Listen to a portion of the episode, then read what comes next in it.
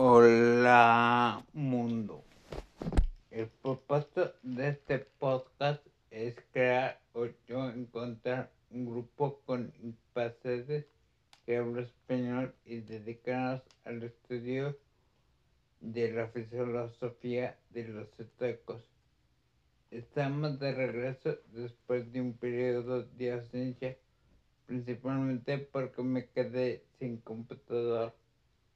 En este capítulo dice que debemos tener muy presente la muerte y todo lo malo que puede pasar.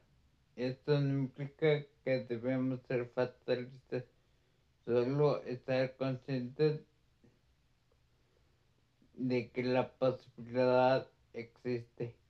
Como personas con discapacidad, en especial las personas con discapacidades como es mi caso.